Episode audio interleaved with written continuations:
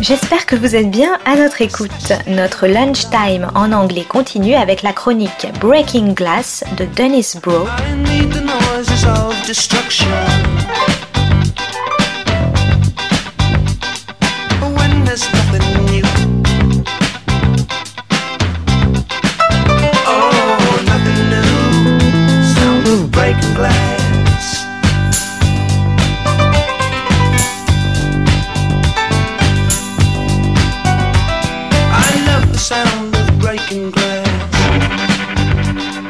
This is Broe on the Euro cultural beat, Breaking Glass.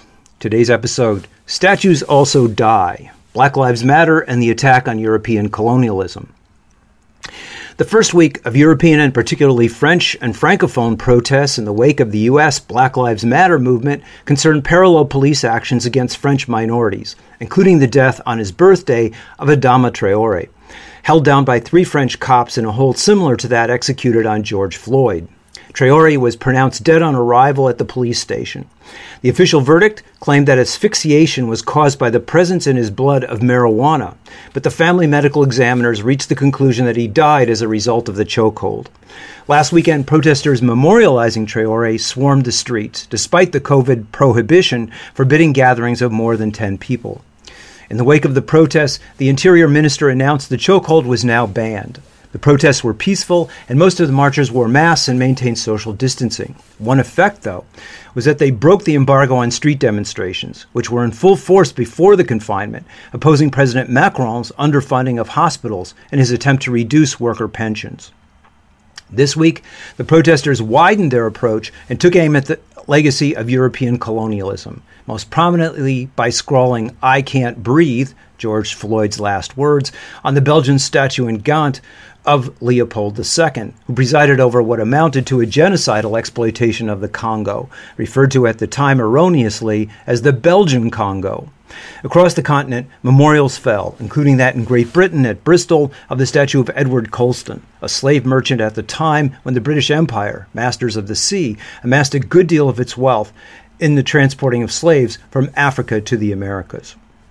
In Bordeaux, the city removed plaques on David Gradis Street, proudly proclaiming that 17, between 1718 and 1789, Gradis's company had powered 221 boats sent to the Americas carrying African slaves. Nantes, the center of embarkation of slave boats in France, was already ahead of this movement, having created a memorial to the cruelty of the slave trade that recounts its history. It's an impressive monument, but so is the at times ostentatious compounded wealth of the city built on the slave trade, the legacy of which may outlast the memorial.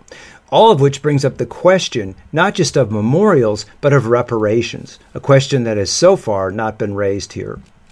French President Macron was quick to take advantage of the situation, having already proclaimed his African soft power policy of redressing colonialism by promising to restore some of the art the French looted from West Africa over the years, which resides in prominent museums like the Louvre.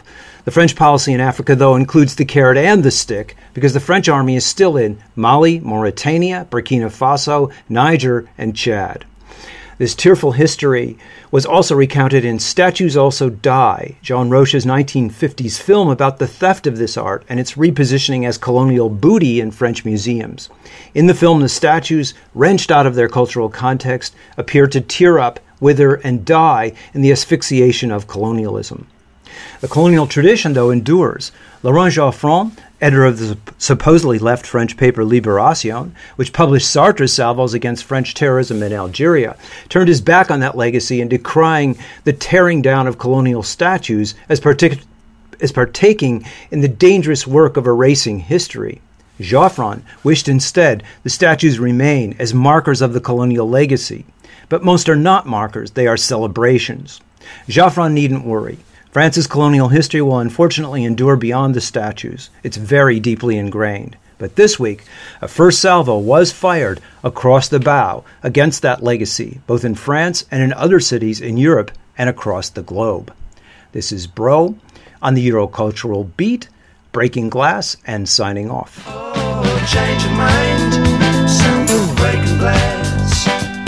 Dennis Broe is the author of Film Noir, American Workers and Post-War Hollywood, Class Crime and International Film Noir, and Maverick or How the West Was Lost. Is hyper-industrialism and television seriality the end of leisure and the birth of the binge?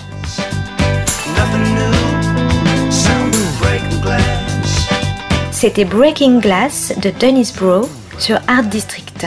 Très bonne suite de nos programmes, jazzistiques et artistiques, à notre écoute.